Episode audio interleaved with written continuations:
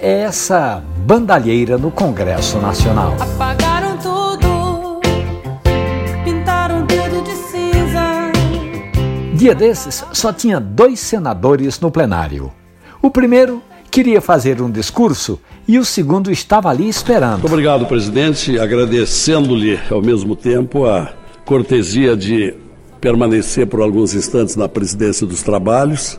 É muita gentileza, não é não, minha gente? Parabenizo pelo pronunciamento de Vossa Excelência e peço que possa dirigir os trabalhos por alguns instantes enquanto eu possa também fazer o meu pronunciamento. O mundo é uma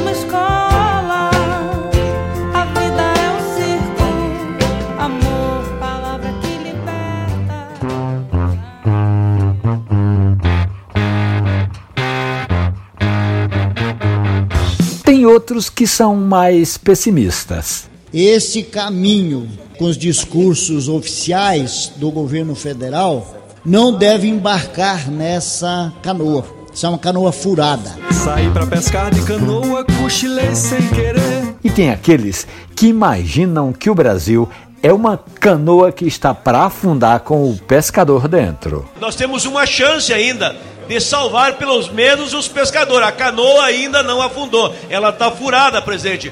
Mas dá para ainda a gente salvar a canoa. Eu gritei, meu Jesus, me socorra, me acuda, mamãe. Meu Deus, mande alguém que me apanhe, mas não chega ninguém.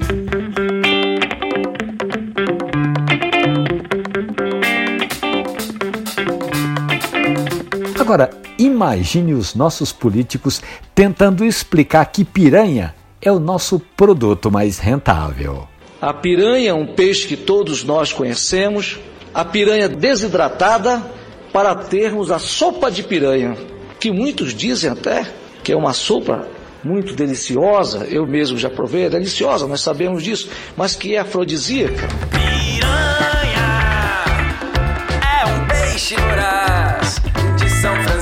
Eu sou Romualdo de Souza para a Rádio Jornal, Comando Geral, fim de semana.